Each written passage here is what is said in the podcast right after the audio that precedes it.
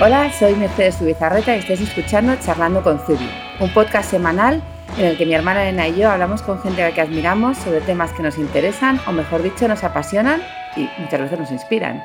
Hoy tenemos un podcast súper especial, también desde el otro lado de- del, océano. Estamos en Los Ángeles con Lour- Lourdes Hernández, que muchos la conoceréis más como Russian Red.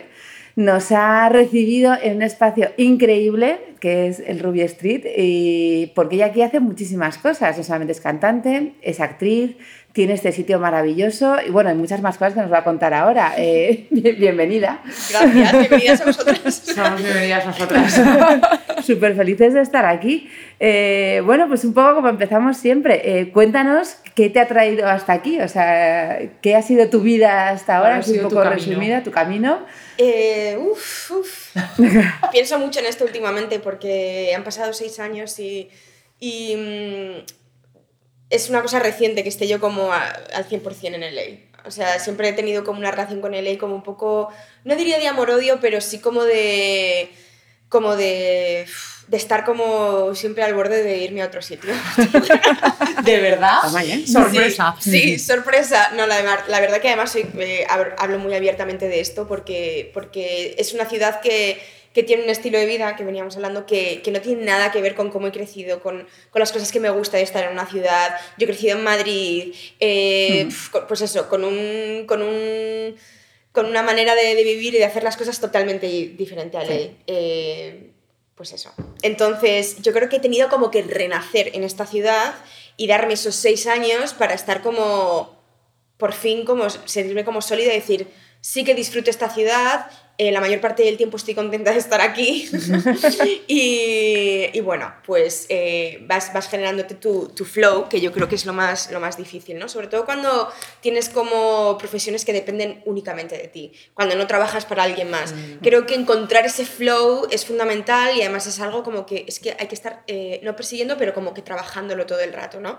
Y, y es una ciudad especialmente dura para eso, yo creo, porque pues estás mucho en casa, estás mucho en el coche y, y te tienes que esforzar mucho por ponerte fuera y para ver a gente, para hacer cosas, ¿no? Porque todo es como más difícil, ¿no? De ser tan grande, ¿no? Decías que esto es una, una ciudad de 40 ciudades. De 40 diferentes, ciudades, claro, o sea, tú quedas para cenar un viernes por la noche y te tienes que meter en la autopista.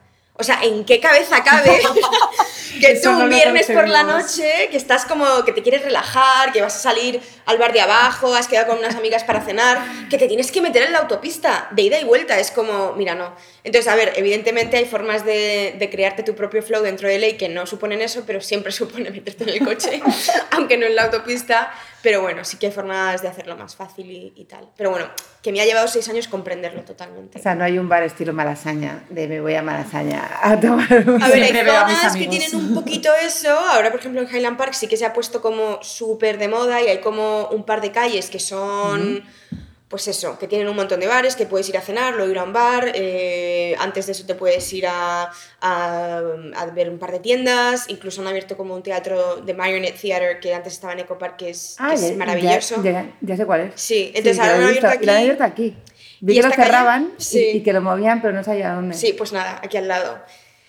Entonces sí que hay zonas, pero bueno, que aún así, que es como un poco ficticio, porque sucede en una calle y luego te sales de la calle y vuelves como a tu mundo lo como de soledad. digo- le digo yo todo el rato a Mer, o sea, aquí estás en una calle de un tipo, giras la esquina y tienes otro mundo. Sí. Es alucinante. Sí, sí, es O sea, alucinante. es como los, ya dentro de cada las 40 ciudades hay otros 40 Sí. eh, tipos de barrio diferentes en Sí. cada una de ellas. Sí. Y empezaste con 22 años, que nos parece joven, 22 pero... El- no, ex- exitazo con 22. claro, Exitazo con ¿eh? Empecé un 22. poquito antes, yo creo. Sí, bueno, estaba en la universidad y, y antes de sacar el primer disco estaba haciendo maquetas y mi primera gira fue por Alemania. ¡Wow! Siempre lo de nadie Sí, profeta sí, su sí, tierra, sí, sí, empiezas sí. fuera para luego volver. Fue muy divertido. Además, he reconectado con eh, el chico que me hizo el tour en Alemania hace más de 10 años. Eh, he reconectado con él el año pasado que eh, nos encontramos en Palm Springs. No me lo puedo creer. Sí, sí, puse como una foto de la montaña y, y me, y me- y me contestó al story y me dijo, estoy next door. No estoy en el, en el hotel de al lado. Y entonces eh, reconectamos. O sea, yo sabía que iba a estar por California, pero no, no sabíamos si nos íbamos a ver y, coincidimos allí, así que nada. Pero bueno, pues cosas que vuelven, ¿no? Ciclos, ciclos de los 10 años. Las famosas fotos esas de 10 años antes en Instagram. Sí, es verdad, La el tuviste. 10 Year Challenge. Sí. Entonces tienes súper exitazo co- como cantante, sacas, yo creo, tienes un primer disco, un segundo, y luego poco a poco te vas viniendo más aquí, yo creo. Sí, con el- para grabar el tercero me vine aquí. viniste. Pero yo tenía como una obsesión con Estados Unidos desde que era pequeña. O sea, yo tenía muy claro que yo iba a venir aquí a encontrar el amor. Esta era mi, esta era como mi, cuento que... mi, mi moto, ¿no? O sea, como mi, mi objetivo vital. Era como todo lo que hacía, todo lo que hacía que tenía que ver con la música estaba relacionado con la búsqueda del amor. Y, y ahora que, que de alguna manera como que lo he encontrado, eh, esto yo creo que tuvo mucho que ver con, con, con que parara y que me dedicara a hacer otras cosas, como que, como que alivié esa necesidad como de, de poner mi arte a expensas de, de esa búsqueda vital. Y, y bueno, es una cosa un poco ahora mirándolo desde los casi mid-30s, pues un poco infantil, pero que, pero que, me, que, que, me, que alimentó mi creatividad absolutamente, que respeto Claro. por, su- por todas las cosas, que yo creo que tuve que parar para aprender a respetarlo también, porque de repente fue como, wow, y todo esto para, o sea, como que tuve ahí como ese conflicto de decir, bueno, ¿y ahora qué, no? Es como, ahora como sigo escribiendo canciones de amor y tal, entonces, bueno, siempre hay formas, siempre el, el, tra- el romántico trágico, la romántica trágica que llevo dentro, pues está ahí dando guerra y, y preparada para escribir unas canciones, entonces, pues descubrir eso también es parte del proceso creativo, que, que ha sido que es una cosa relativamente reciente. Bueno, pues ahora entonces tendremos más canciones trágicas o menos trágicas, ¿no? Sí. trágicas, trágicas. Parece complicadísimo. Nos encantan las trágicas, somos muy fans. Tú, por ejemplo, eh, aquí eres, aparte de, de tu faceta musical, también eres empresaria. No sé si además eres em- tu propia empresaria. Tuvimos hace poco a, a Leonor Warling en un podcast y, y nos dijo que ya llegaba un momento en el que se estaba además produciendo su propia música, o sea, empezó con multinacionales, todo eso, y que llegó un punto en que quiso como controlar todo. No sé si tú también estás en ese punto ahora o, o sigues un poco en más eh, lo normal en el mundo de la música, pero como tú llevas tu propio ritmo, te cambias de país, eh, montas esto, que ahora nos contarás exactamente qué es todo esto, incluso te metes en moda ahora, que también nos contarás ahora tu, tu reciente entrada en, en moda. Eh, ¿Tú te has convertido también en, pre- en empresaria de tus propios proyectos, de todo o no? Sí, yo creo que sí. Con la música en concreto, eh, al mudarme aquí, un poco lo que decías, también cambió como el ritmo de las cosas. El disco que hice aquí todavía estaba con Sony, pero después eh, fue como, a ver, no, quiero hacer como muchas más cosas. No, mi vida no se trata solamente de la música y, y claro, si no, ti- no estás priorizando con la música, pues una discográfica pues no está priorizando contigo tampoco, entonces no, hay, no, hay- no tiene sentido. Eh, entonces, bueno, saqué un disco que me autoproduje, que es eh, un disco de versiones, Sí. que salió hace un par de años, yo creo. Karaoke, ¿no? 2017, sí, karaoke. Ujú. Y, mm, y entonces, bueno, pues sí, desde, sí, digamos que, que dirigí todo ese proyecto, desde con quién grababa, cómo grababa, eh, desde las decisiones artísticas desde la- de la grabación, que yo no sé producir sonido y registrarlo eh, digitalmente, pero que necesito gente para hacer Sí. eso, pero que produzco mi música desde que soy muy joven también. Lo que pasa es que yo creo que antes se hablaba de, de eso en otros términos, porque al final quien decide cómo suena algo y qué, y, qué, y qué dirección va a tomar la canción es tuya. Ahora, ¿sabes registrar sonido? ¿Sabes? Hmm, ¿Tienes esta, claro. este...? No, pues no, no lo tengo. Entonces, antes producir era como eso, ¿no? Entonces, como no, bueno, pues producir es producir, dar a luz. Es como qué dirección artística y estética toma un proyecto. Eso es producirlo. Entonces, bueno, hay muchos aspectos de la producción. Está la producción ejecutiva, quién pone el dinero, quién, o sea, todos tienen un rol, ¿no? Entonces, con karaoke, pues tomé todos esos roles. Era mi propia manager. Yo puse el dinero para, para el disco, para el vídeo, para anticipar las giras, lo que fuera, y luego, bueno, pues todo lo demás, ¿no? O sea, la... ¿Y qué tal la experiencia? Bien, muy bien. Fue un proyecto boutique, te lo digo también. Bueno, pero guay. Porque yo creo que girar al nivel que giraba antes, Claro. eh, no, no, es, es imposible hacer Sí. todo eso y estar como, como emocionalmente preparada para dar conciertos todo el rato, ¿no? Aparte de eso, otra cosa. Ya esto de girar así en ese plan no lo volvería a hacer nunca.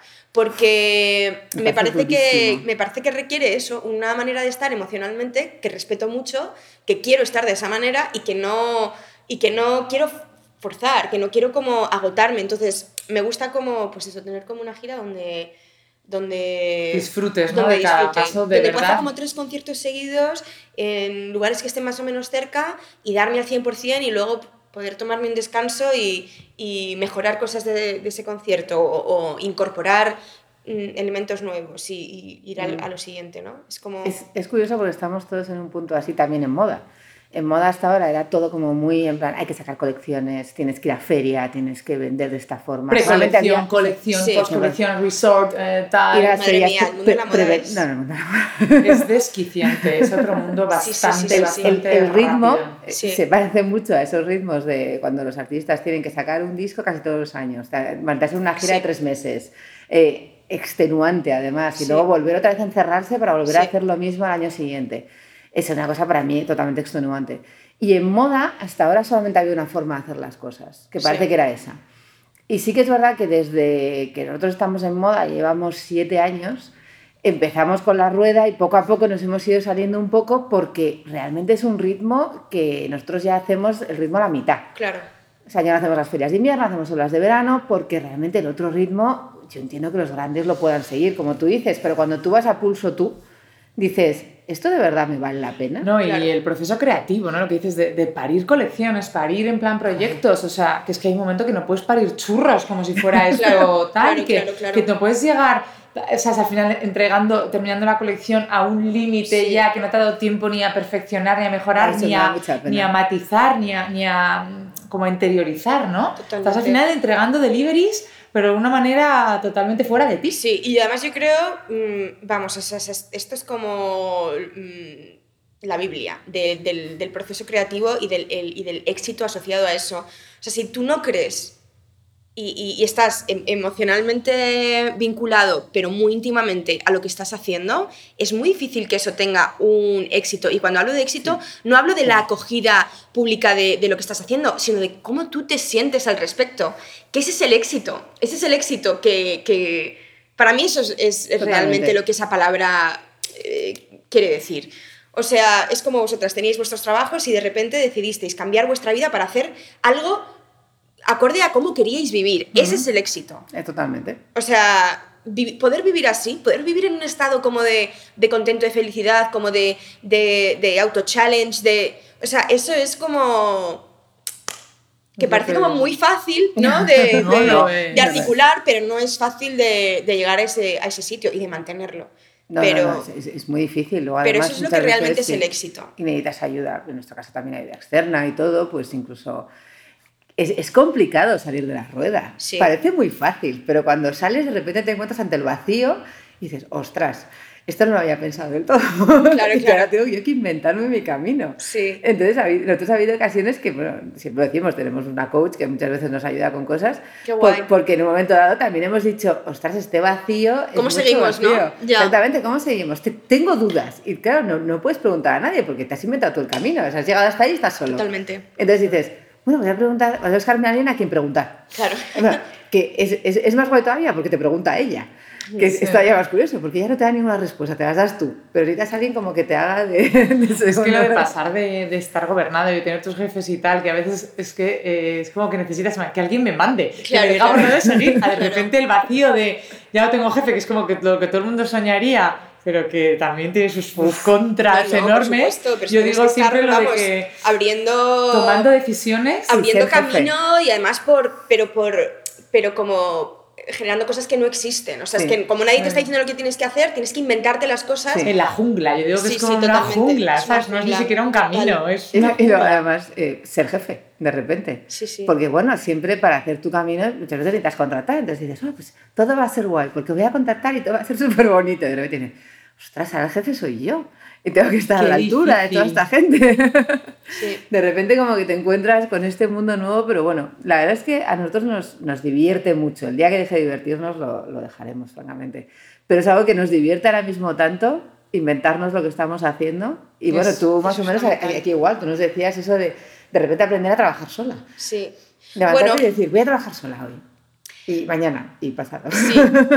A ver, es que también depende un poco de la disciplina. Yo creo que esto en concreto, Ruby Street, a mí me da como muchísima estructura. Claro. Es como algo que todas las semanas me junto con mi equipo, eh, superviso cómo va todo, eh, tengo como ideas sobre eventos que deberíamos hacer al margen de, de las bodas, que es nuestro negocio fundamental. Bueno, eso, ¿qué, ¿qué es Ruby Street? Explícanoslo porque verdad es un chulísimo, que es donde estamos ahora. Es un espacio de eventos. Es un espacio de eventos donde fundamentalmente se celebran bodas los fines de semana. Y digamos que ese es como el, el negocio que mantiene que se puedan hacer todas las otras cosas que hacemos, digamos, eh, al margen. Eh, de hecho, el, el plan que tenemos para 2020 2020, como se dice en inglés, que me 2020, me encanta, qué económicos son, eh, es, eh, queremos hacer un rebranding del espacio para que se entienda mucho mejor que no solamente somos un, un wedding venue, pero, Sí. que, pero que tenemos un programa de actividades culturales, workshops, eh, tenemos coworkings para, para el barrio, para la gente que vive por aquí, que trabaja desde casa, eh, son totalmente gratis, tenemos coffee and donuts y la gente viene a trabajar y puede crear comunidad, de verdad. Sí. Entonces, yo creo que, que esto es algo que no hemos sabido... También, como yo vengo de un mundo totalmente distinto, no he estudiado ni marketing ni, Claro. ni soy empresaria, sino que me lo estoy como inventando todo el rato a medida que camino, pues, pues claro, después de tres años de estar abiertos me he dado cuenta de, de cómo realmente hay que comunicar el espacio. Entonces, pues Claro. el año que viene vamos como a hacer como unos improvements del eh, diseño de interior y vamos a, mm, de alguna manera, refrescar la imagen que ya tenemos, eh, que estoy colaborando con un artista para hacer todo eso, y, e, y tener ya como un programa desde que empieza el año eh, de, de actividades fijas, de un evento eh, un mes y uno no, de, pues eso, con partnerships de, de calidad y, y todo eso. Entonces estamos ahora preparando todo el 2020. Entonces ahora mismo todo lo que tiene que ver con Ruby Street es eso, porque el negocio de las bodas está como ya establecido, entonces ya no me tengo que, que preocupar de cómo eso funciona, sino me tengo que preocupar de cómo, de qué es lo siguiente, Justo. ¿no? De lo que estábamos hablando. Siempre tiene que haber algo que es lo siguiente. Si no te quedas estancado, Sí. tú creativamente y, y- y tu negocio, por ende. Entonces, Absolutamente, eso nos encanta. Los planes, tal, plantear un poco estrategias a largo plazo. Nosotras nos reunimos, dentro de lo pequeñas que somos, hacemos nuestros planes anuales, nuestro Claro, tal, no, vemos hacia dónde nos dirigimos, trabajamos en la misión, la vemos, la reescribimos, la pensamos, hacemos, hacemos tengo cuadernos por la casa de todo tipo y, y como yo creo que como cada tres meses, eh, me- me- cuando cojo los cuadernos me veo las listas que tengo en plan, eh, como hago, hago checking con todos los aspectos de mi vida que, que estoy viendo que se han atascado un poco, que tengo que reactivar. Eh, revisito los eh, objetivos que tenía a principios de año y veo cuáles de ellos se han cumplido y cuáles no. Y, o sea, lo, tengo como todas estas listas que luego digo, bueno, aquí hay mucha paja porque al final... Pero bueno, está bien mantener, luego, luego limpias esa lista y al final se quedan las cosas que Sí. son como... Bueno, más- yo creo que, es que si las listas al final conseguirás cosas, si no las tienes ni siquiera escritas en una lista, Claro. es que ni siquiera puedes perseguirlas. ¿no? Bueno, a ver, está hay un libro, se hay un libro aquí que es muy importante, que este libro se ha puesto muy de moda, pero que a mí realmente me, me ha encantado y me, y me, haya- me ha ayudado muchísimo a, mm, Esto es cuando todo el mundo coge papel y lápiz. a no el perder el norte un poco a veces, ¿Cuál ¿vale? es? Que es- se llama, en inglés se llama How, uh, Breaking the Habit of Being Yourself. Ah, Entonces, eh, es un libro interesantísimo. irme ya. Bueno, pues con- ya porque es, eh, además es que los dos o tres primeros capítulos eh, no puedes parar de leerlo y no te imaginas como la energía y las ganas que te dan de, de- de hacer todas estas cosas. Porque, porque define de manera científica Sí. cómo, cómo funcionamos a nivel emocional y físico y cómo está todo conectado para, para, que, para, para traer cosas a la vida. Que bueno, que es un poco esta, esta cosa. Esta cosa que bueno, que está bien mirarlo, pero también est- estoy como un poco cansada de esta mentalidad como americana, como de, como de todo yo, ¿sabes? Todo yo, atraer cosas a mi vida. ¿Cómo proyecto yo tal? Es como, bueno, pero podemos pensar un poquito a nivel eh, comunidad y un poquito a Sí. nivel global, que es verdad que es que esto no existe y por eso Sí. las marcas se hacen... se- Sí. Por eso las, las marcas aquí hacen todo ese marketing muy de comunidad que a nosotros nos, nos encanta verlo desde lejos y nosotros también en muchas cosas también las, las, las hacemos porque nosotros creemos que una marca es, o sea, que, una- que existimos para mucho más que ser nosotras mismas. Claro, exactamente. Existimos para muchas más cosas. Y vender que- productos. y vender productos. Eso, pues bien, está bien, es una parte del negocio, pero tiene que haber mucho más. Y, y tiene que haber mucho más de darse a los demás, de Sí. ayudar, de, de colaborar. O sea, no sé, me parece Totalmente. básico. Es que si no, Totalmente. Hay una cosa que has dicho antes que, que, que, bueno, que es la filosofía de Sí. Zubi, que, que habéis dicho. Eh, si viniera un empresario y te diera no sé cuantísimo dinero, pero no querrías vender y, y decís, pues no, pues ¿qué, ¿qué haría? Es que a mí me gusta lo que hago, ¿por qué, voy, por qué voy a vender algo que hago que me gusta hacer? ¿Qué Sí. sentido tiene, no? Esto es exactamente la conversación que yo tuve con Zach, mi marido, porque él es empresario, él es empresario at heart. Entonces, claro, cuando, cuando, cuando mm, compramos este espacio y lo renovamos, no teníamos muy claro hacia dónde iba a ir. Y, y yo le dije, bueno, como en ese momento además estábamos buscando casa, le dije, mira, vamos a quedarnos aquí a vivir y vamos a ver qué es lo que sucede. Vamos a abrir las puertas del espacio, vamos a hacer conciertos, vamos a hacer eventos de comida y vamos a ver hacia dónde camina. Bueno, hicimos un concierto y al día siguiente buqueamos una boda. Entonces estaba súper claro ya desde el principio qué tipo de público camino, eh, eh, tenía, tenía este espacio, ¿no? Entonces me acuerdo que él, durante los primeros meses, decía, bueno, pues fenomenal, posicionamos esto, hacemos un espacio de, de eventos especializado en bodas y, y luego pues eh, lo vendemos porque tenemos por una parte el, el real estate y luego el negocio y pf, ya era súper bien y yo le decía, ¿pero por qué? Yo le decía, ¿pero por qué quieres hacer eso? ¿Por qué quieres hacer eso? Y dice, hombre, pues porque es una inversión y luego yo reva- revalorizo eh, todo esto para el trabajo que he puesto y tal. Y digo, pero es que a mí me encanta formar parte de esto. ¿Por qué venderlo? Y digo, ¿tú sabes lo difícil que es encontrar un sitio como este para hacer lo que estamos haciendo? O sea, que esto no es solamente nuestras, eh, nuestros, nuestras energías aunadas en, en- en hacer un negocio y que podemos encontrar. O sea, que este espacio es realmente especial. No puedes replicar este espacio. O sea, no lo puedes hacer. Entonces era como que, que había una conversación ahí como decir, no, no vendemos. No, no, no. Esto es como algo que vamos a hacer en nuestra vida. Esto es algo que, que a través de lo cual vas a conocer a un montón de gente. Que, que puedes eh, servir como de contexto para artistas que necesitan espacios.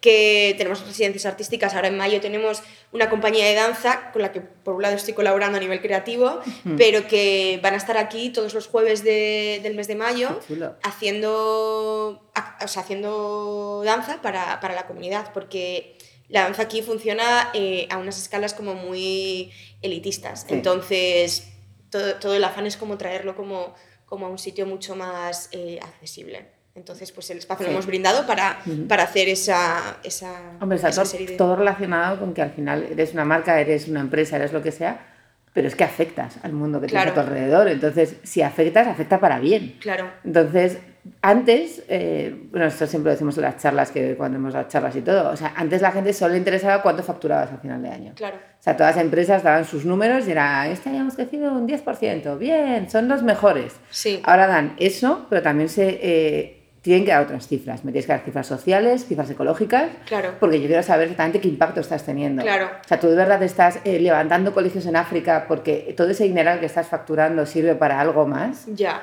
Porque si solamente sirve para que un montón de inversores sigan teniendo jets privados, gastando gasolina, que no deben gastar además, me parece una cosa muy ridícula. O sea, al final todos tenemos un impacto en el planeta en el que vivimos y nuestra responsabilidad como marca y la responsabilidad de los clientes como consumidores es altísima. O sea, un, un consumidor, o sea, si los consumidores deciden no comprar una marca, la hunden claro. mucho más que un gobierno, mucho más que todo. Por lo tanto, más. todos tenemos que poner nuestro granito de arena ahora mismo. O sea, yo creo que es la única forma. O sea, el planeta hay que cuidarlo, tenemos todos que estar aquí ayudando a los demás, porque no, ya no puede ser una, una isla. O sea, yo creo que ahora mismo es imposible, francamente. Tienes que mojarte y tienes que estar ahí, tienes que, que participar de todo. Pues Sí. tú dices, tengo ese espacio. Meto además de lo que da dinero, pues danza, no sé qué, eh, organizamos cosas de forma que active a la comunidad Claro. alrededor. Y eso es un poco una misión vuestra. Entonces, al final vender, yo entiendo Sí. Perfectamente también, tengo un alma empresaria, pero No, pero sí, o sea, quiero, que, quiero, creo que se pueden combinar las dos cosas. yo también. Tienes, las, tienes, tienes la forma de facturar dinero, pero luego reutilizas... No, es que además ni siquiera es como una inversión por nuestra parte, es, es, es una cosa totalmente pasiva, ofrecer el espacio a artistas o, o a charities o... Sí. e- es, es muy fácil para nosotros. Es abrir la puerta. Entonces, eh, eso, eso es importante. Y, y yo creo que sí, que conforma la imagen de, de- no solamente de- del negocio, pero también, no sé, te hace sentir bien. Es ese éxito personal del que hablamos antes. Bueno, y también dar un poco efectivamente de lo que tal, compartirlo y- Siempre. y devolver un Siempre. poco más bien de lo que. Sí, otra cosa que estamos haciendo este año es que todos los clientes que buqueamos, eh, que se casan aquí, eh, eh, no recuerdo ahora mismo el porcentaje que es, pero creo que es algo así como un 10% de, del fee que pagan por alquilar el espacio, lo destinamos a un charity distinto trimestralmente. Muy bien. Sí, entonces, por ejemplo, ahora estamos, eh, ayuda, eh, estamos eh, eh, ay, es que se me olvidan las palabras en español. English. Estamos, ahora, se me olvidan en español y se me olvidan en inglés y ya hay como cortocircuito. Pero bueno, colaborando con una charity que, que precisamente se ocupa de, de, de, bueno, de recoger plásticos y de bring awareness y, y, y todo esto de manera local, especialmente en, en las costas de California. Sí, muy bien. Nosotros eh, apoyamos totalmente eso, o sea, con los eventos intentamos que se done la mitad cada vez que hacemos un evento. O sea, se paga por ir al evento, pero si se puede, eh, y la verdad es las últimas personas que han tenido eventos en la tienda, exactamente. Hacemos unos cursos y Claro, tal, de guay. todo, desde cursos de defensa personal, ¿En cursos serio? de cocina. Sí, cursos de, de O sea, nutrición. cursos que le pueden interesar a, a una clienta nuestra, o sea, una mujer de nuestra edad, pues tiene que aprender defensa personal un poco, por lo menos Claro, que vaya claro, segura claro. por la calle. Porque al Otro muy final- interesante es el de primeros auxilios. También. Porque si de repente eh, se atraganta alguien a tu Sí, lado y no sabes sí. cómo hacer, o sea, es que le puedes ver. Ya tenemos Ya. algo para la ¿Sabes? siguiente. Es salvarle la vida. Primeros auxilios me es uno que además quiero, me estoy pensando que quiero hacer. Entonces, por ejemplo, esas veces se le hemos propuesto a los que venían a hacer el curso, en plan, oye, ¿queréis cobrar o, o- o donamos el 50%? Y la verdad es que todos han dicho donar. Elegimos una ONG y lo, y lo donamos. Genial. Entonces, pero porque realmente yo vivo de los bolsos, o sea, no necesitamos vivir de eso, el resto ponemos nuestro tiempo, nuestras ganas, nuestro espacio para hacer otras cosas y me parece Claro. súper guay. Esa mentalidad es súper europea. ¿Sí? Te lo digo desde Yo ya. pensaba que aquí era más americana que europea, ¿no? ¿No? Mm, No, es que se venden muy bien. Ah. Y luego también es verdad que, y luego también es verdad que, a ver, California y Nueva York son, son oasis dentro de, de- de América. Pero, pero se venden muy bien, ¿no? Hay, a ver, hay escenas y escenas, pero lo- mm, por lo general aquí hay muy poca gente hace nada sin, sin dinero, ¿sabes? Poca gente, a no ser que, bueno, pues que, a ver, a ver, no, no voy a negar que, que sí que hay gente que siempre, a ver, hay gente para todo, pero que hay gente que es más, que, pues eso, que está más despierta, que quiere conectar con, con, otras, con otros profesionales o lo que sea. Nosotros sí que, por ejemplo, muchas, muchos fotógrafos muchas veces vienen y trabajan gratis en algún evento que hacemos nosotros, no bodas, para que les podamos recomendar más tarde. Entonces, a ver, evidentemente, pues sí, hay un interés ahí que, bueno, que es normal, al final Sí. quieren trabajar, pero que no, que hay una, aquí hay un mercado muy fuerte de todo. Y esta cosa como de, de dar la mitad del dinero, así no, o sea, das un porcentaje. Pero es verdad que la mentalidad aquí es, es, es distinta. Es- es- Más, eh, eh, eh, Europa, to- o sea, Europa es, eh, tiene, tiene un tiene, experimenta un concepto de la sociedad totalmente distinto a América. En América no hay ese concepto. Y esta es una de las cosas fundamentales que a mí me ha costado muchísimo también entender los últimos seis años, eh, que yo estaba como muy a la gresca con esto. De, y además de, de no saber muy bien qué era lo que pasaba, hasta que lo he identificado. Cuando lo he identificado he dicho, ah, vale, quiero vivir como, pues eso, la gresca con esto, o quiero como aceptar que esto es una parte negativa de una sociedad que funciona de esta manera, que tiene otras cosas positivas, Ujú. y, y, y estar yo ahí, ¿Qué dentro de cosas, eso. ¿Qué cosas has descubierto como esa? Que a mí me acaba de sorprender muchísimo. Bueno, Siempre pues había pensado que ellos eran mucho más... Siempre están hablando de charities y de donar. y Sí, de- pero es que el charity existe porque no hay una idea de ayudas de gobierno, por Eso es ejemplo. Entonces, todo es por, por iniciativa privada. Entonces, a ver, no hay que, a ver, no que haya nada malo porque existan iniciativas privadas, me parece súper bien, pero es que Hmm. la mentalidad gira en torno a la iniciativa privada. Entonces, el gobierno es un desastre porque aunque sí que realmente hay, hay ayudas y sí que realmente hay planes como de, como de extender la idea de gobierno a la sociedad para que se pueda beneficiar, porque en, en California las taxa, las, los taxes son del 50%, entonces, eh, y yo no, o sea, no solo no me beneficio de eso, sino que realmente, o sea, si quiero que mi calle esté bien, tengo yo que pagar. Si quiero, o sea, que es, hay muchas cosas que no funcionan bien, ¿vale? O sea que California eh, suena como utopía, pero cuando vives en ella y eres un ciudadano responsable, eh, no... Cuesta dinero. Cu- mucho. Cuesta dinero y es muy, sí, es muy caro vivir en California y es, y es un poco, ¿cómo se dice? Como, como que te quitan como las ganas de... En, en- en Europa yo creo que sucede de otra manera, desmotiva, la desmotivación viene de otros sitios, pero aquí viene como de, de unos sitios que en Europa damos por hecho, ¿sabes? Y entonces, no sé. Te tienes que hacer. Sí, bueno, habéis estado en coche por todos Los Ángeles. Sí. Pues Ya. entonces sabéis de qué estoy hablando. Totalmente. Hay muchas, muchas, muchas cosas. eh, eh, Yo he oído una cosa que, no, o sea, subí otro día una foto, me ha sorprendido. Los yo he venido cuatro veces aquí, hemos venido en diferentes épocas.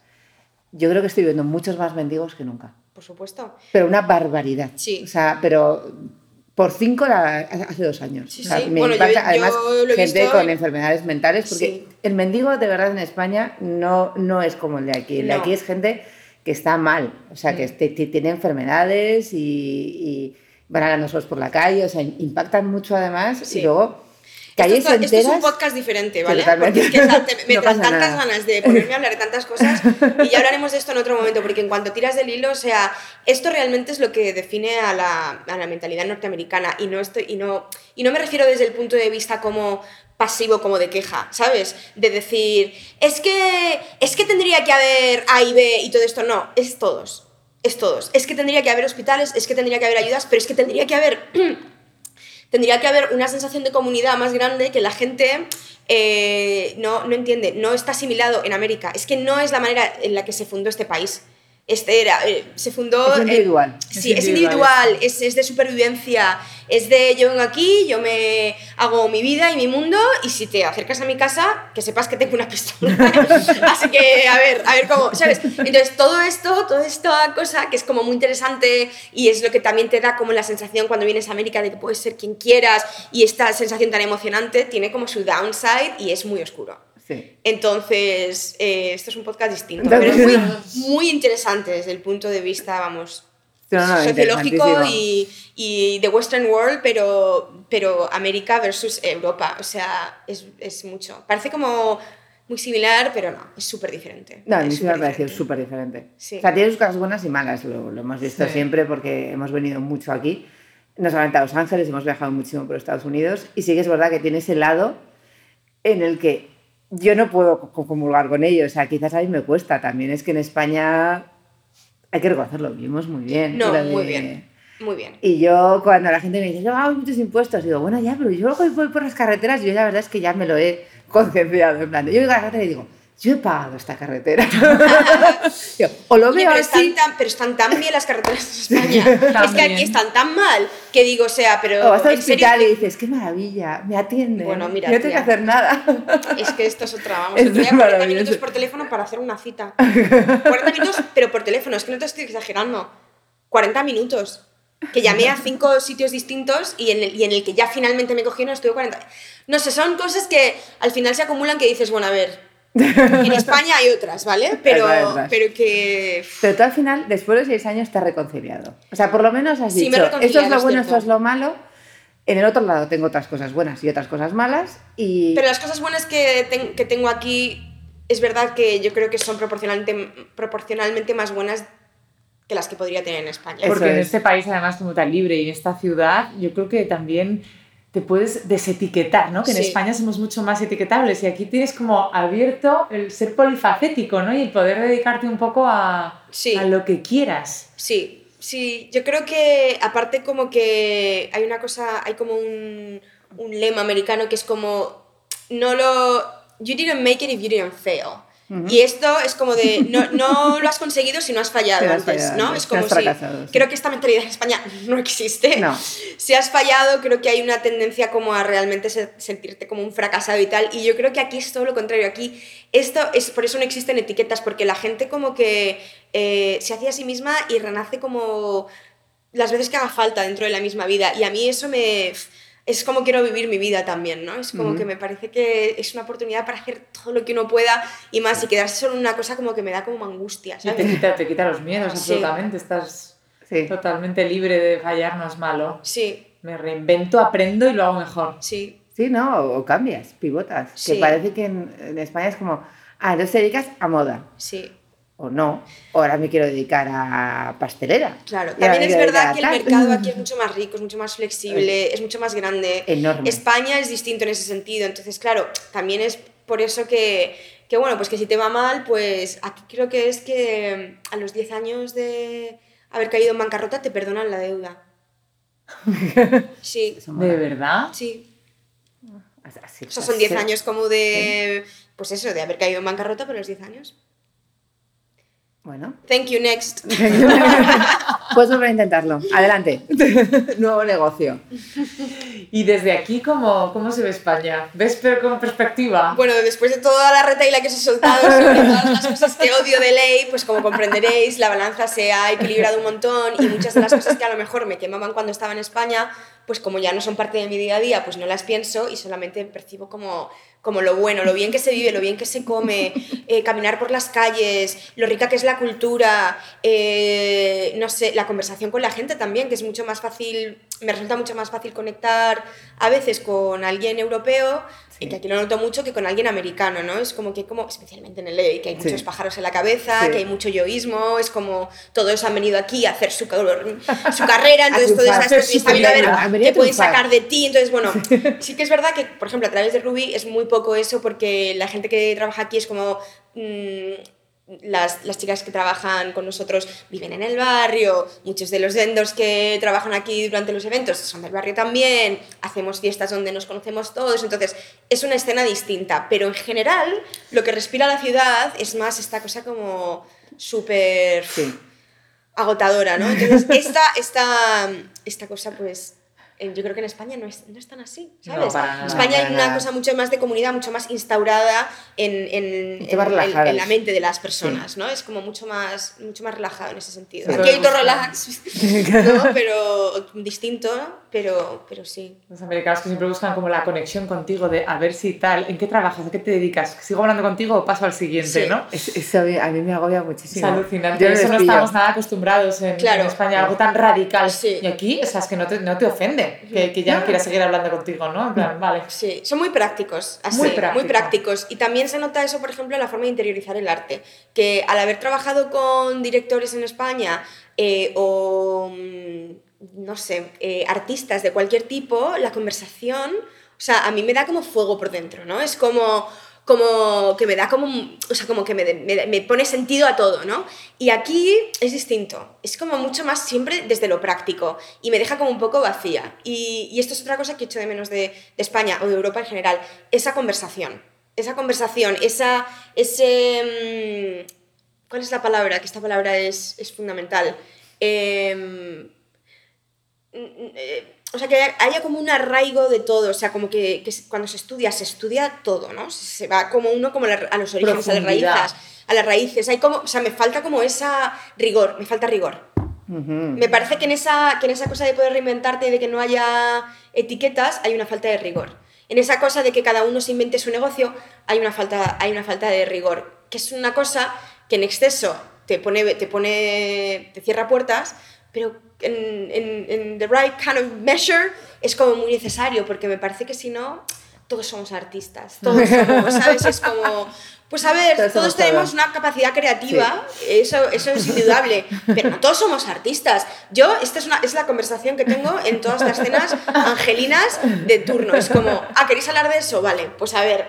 Y, y, y me da mucha rabia, pero bueno.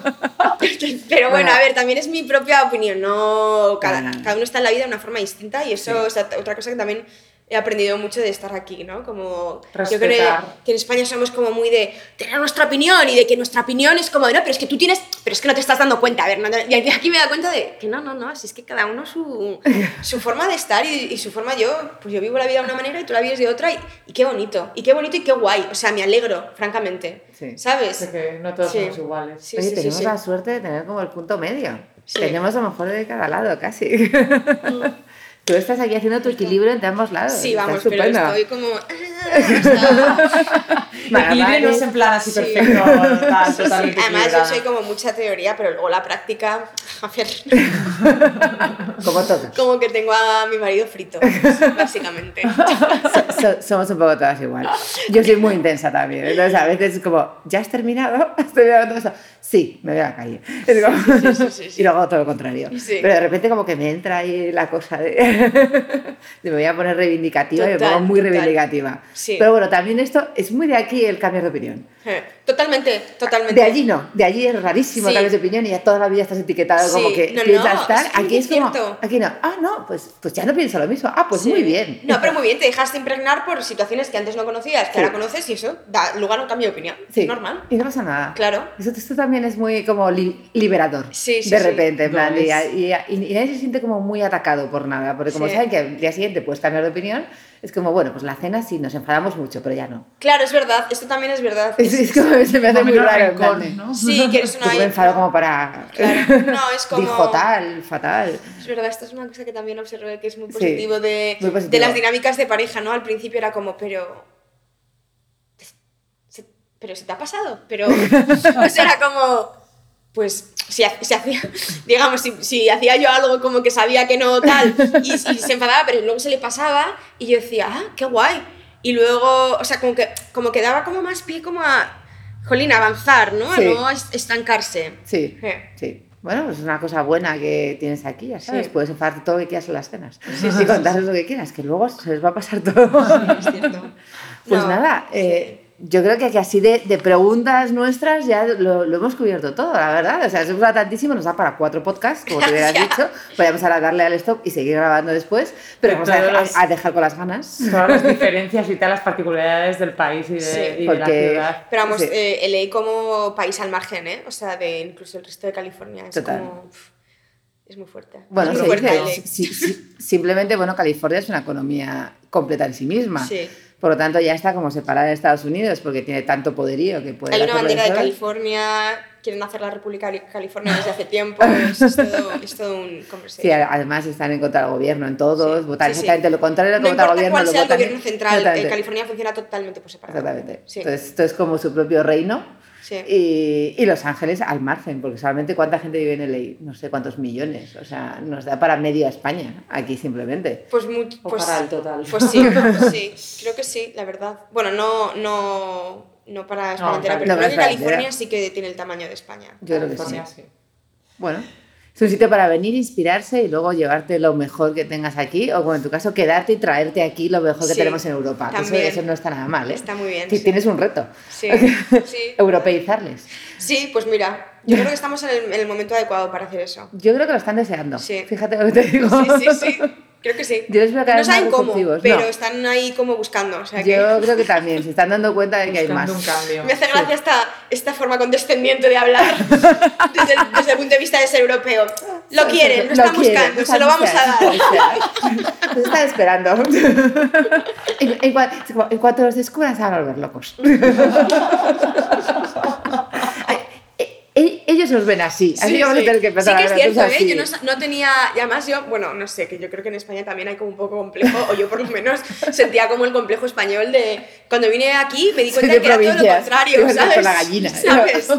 Era Nos todo lo contrario, pasa, era como, "Ay, así, un un poco acento como- de dónde eres, era como todo interesante, era Sí. como, ah, un acento significaba que había una historia, Sí. eh, y como que, no sé, todo, todo lo contrario, como que valora muchísimo lo europeo, pensaba que eran como pues súper autosuficientes y como, pues eso, una súper gran potencia y es todo lo contrario, al final es como los europeos, es como, ah, y quieren saberlo todo y como... A ver, sí, son, son un país sin historia. sí, O sea, nosotros tenemos toda su historia. sí. Entonces, ellos pueden irse hasta la conquista, o sea, hasta que llegó Colón prácticamente, bueno, tienen los indios, obviamente, y todo eso, que, que eso es otra, otro podcast totalmente Sí. al margen de todo esto.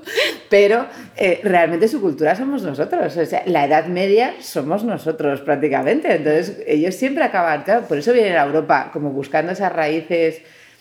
Me cené el otro día con, con- con- una chica en Palm Springs que estábamos sentadas al lado y me decía que además que el mes que viene va a España. Decía, es que mi familia proviene de Lugo y Oh, me wow. voy a ir a visitar Lugo. Qué y yo decía, fuerte. pues Lugo es precioso. Y decía, yo creo que tengo que quedar unos cinco días. Y decía, Hombre, no sé si luego te da para cinco días. Luego es, es precioso, o sea, defendemos, ya sabéis que Galicia a mí me... Sí, sí, Galicia es, normal. es mi sitio Lugo- en el mundo, pero No sé, Lugo en concreto. yo decía, vete dos días a Santiago, vete otro Claro. día, pues no sé, bájate si quieres a Pontevedra, Coruña, digo, hay sitios preciosos, Orense. el Grove, la- Exactamente, o sea, si llevas en el Grove, además, o sea, vete al Grove, que es precioso, digo, pero hombre, cinco días en Lugo, dice, me quedo dos noches, digo, yo creo que con dos noches tú ya te ves Lugo, tú ya organizas, Sí, sí, digo, sí, porque, no- y, y vete luego a Santiago, que como es además ciudad universitaria, Espectacular. y hay muchísima gente allí, y vas a conocer gente, hay muchísimos turistas, pues además vas a, Sí. vas a pasártelo en grande. Pero me hizo muchísima gracia que iba a sus raíces. Ya, ya, ya. Eso, sí. Pero vengo de allí. Y aquí son muy de. am, son muy de decir, bueno, soy mitad italiano mitad Sí. eh, ruso. Y dices, este, mi marido. Eh, soy mitad italiano mitad ruso. Y digo, ¿pero dónde, de dónde son tus padres? No, de Chicago de Nueva York. Ok, pues tú eres americano. Ah, en se España se dice igual. 100% americano. Tú eres como una hamburguesa. Déjalo. Qué gracia. Ya, sí, sí. O sea, se van los ancestros, Sí, los ancestros. No, no, pero a mí todo el mundo que la semana pasada en el Congreso de Space me presentaba, todo el mundo me hacía su árbol genealógico y me hacía una gracia. Qué gracioso, Exactamente, medio libanesa, medio tal. Y yo la miraba en plan, pero tú de dónde Sí. eres de Utah.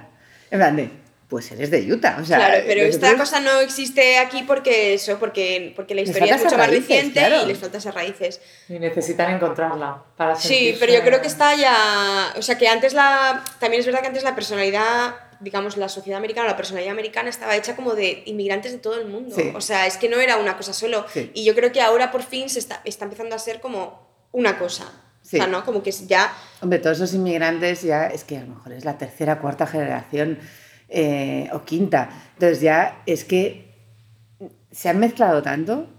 Por eso además incluso hay muchos in- in- inmigrantes de última jornada, de los últimos 100 años, que ya sus nietos no hablan el idioma ori- original, porque No. ellos mismos han querido que no lo hablen. Ya, ya, sí, esto es todo un. Eso también, cosa. eso también Sí. ahora es todo el follón que hay montado con todo esto, pero bueno, Sí. que no querían que hablaran. que hablábamos antes. Claro, para que, sí. exactamente, porque como yo no hablaba, quiero que mi hijo estuviera perfectamente integrado, por lo tanto, Claro. incluso hispanos no les hablaban en español, porque Sí. querían que sus hijos fueran muy americanos. Sí. Mm. Y ahora esos, esos nietos están como intentando recuperar ese, esa herencia, porque dicen, no, si es que mis abuelos eran hispanos y estoy, quiero estar orgulloso de Sí. ello. Entonces, bueno, yo, yo creo que ellos también tienen ahí ese reencuentro con sus raíces, que lo siento, condescendiente. Nos están esperando. sí, sí, sí, sí. Porque los de Lugo les están esperando. Pues sí. Esas raíces están allí. Pues, pues nada, o sea, yo creo que hemos dado un repaso a todo y ahora Elena te va a hacer las preguntas de, Ah, sí, que le encantan. El cuestionario, rápido se llama esto. Vamos a empezar. ¿Cuál es tu hora favorita del día y por qué? Pues me gusta mucho eh, mi primera hora del día. Me intento levantar lo más pronto posible, pero digamos que a, a las 8, a las 8 de la mañana, me levanto antes, pero, Pronto, pronto. pero a las 8 eh, me hago mi té y me pongo a tocar el piano y es como mi mejor momento del día. ¡Wow! Sí. Qué Qué. ¿Tu palabrota favorita, si dices alguna, en inglés o en español? A ver, joder, es como parte de mi Todas. tejido lingüístico. O sea, es como, Como el hola. Pero incluso cuando estoy hablando con Zach o con. Sobre todo con Zach porque a veces mezclamos, porque él habla, él entiende mucho. Estoy hablando en inglés y, y suelto un joder por ahí. Es como. Es como. No sé, la básica. Qué bueno. Recomiéndanos un podcast. Eh, The Moth.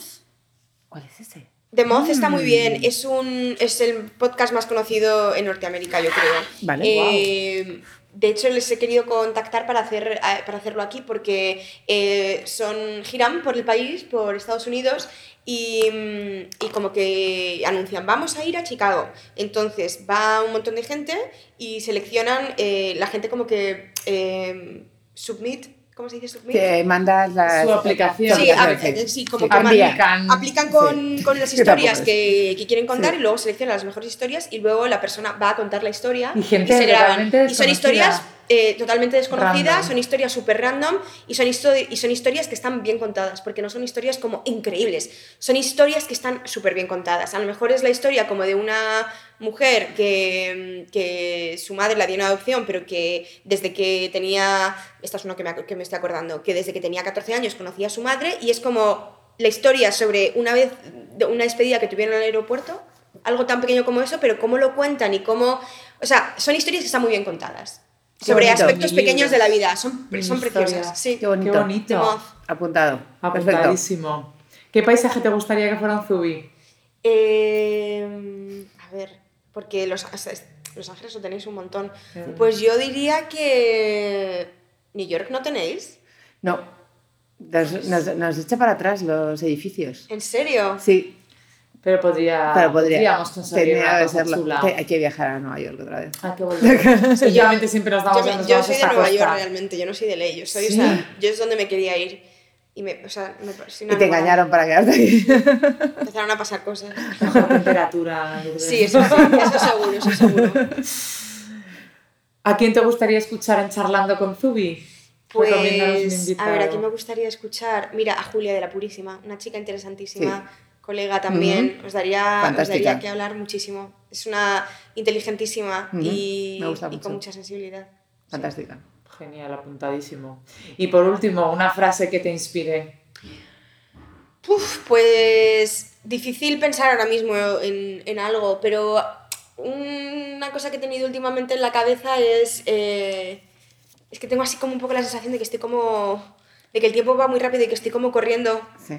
detrás de la vida, como... Entonces, no es una frase que me, que me inspire, pero cuando, cuando pienso en correr detrás de la vida, me entran como muchas ganas como de hacer muchas cosas. Y como de no... Y como de no relajar... O sea, de relajarse está bien, pero quiero decir como a nivel como... No te relajes demasiado. ¿Sabes? Es como...